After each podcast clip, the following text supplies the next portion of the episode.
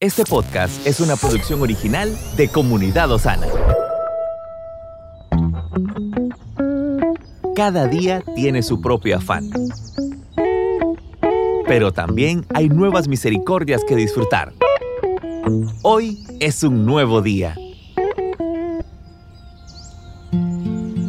Buen día familia, que el Señor le bendiga. Si usted está camino al trabajo, oramos para que el Señor le guarde de todo mal y que sea un día altamente productivo.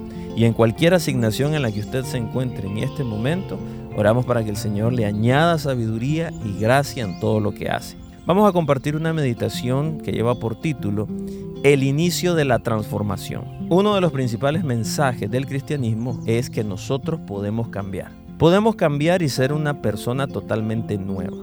Sin embargo, este cambio no significa solo la transformación de la mente que controla la razón. Un famoso neurocirujano canadiense de apellido Panfield quiso demostrarlo. Él fue uno de los primeros expertos en operar en el cerebro de un epiléptico.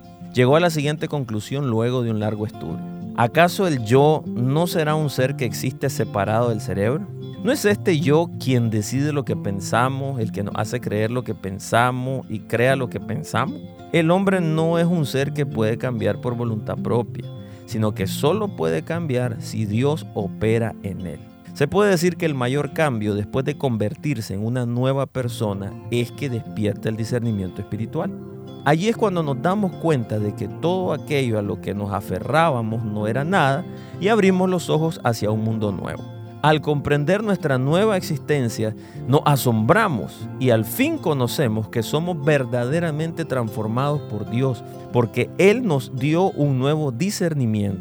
Entonces llevaremos una vida nueva que reconoce al reino de Dios, vence al mundo y triunfa verdaderamente. Permitamos que el Espíritu Santo nos guíe, nos renueve y nos muestre aquello que necesitamos cambiar. La voz de Dios está en nuestro corazón cuando hemos creído y recibido a Jesucristo en nuestra vida.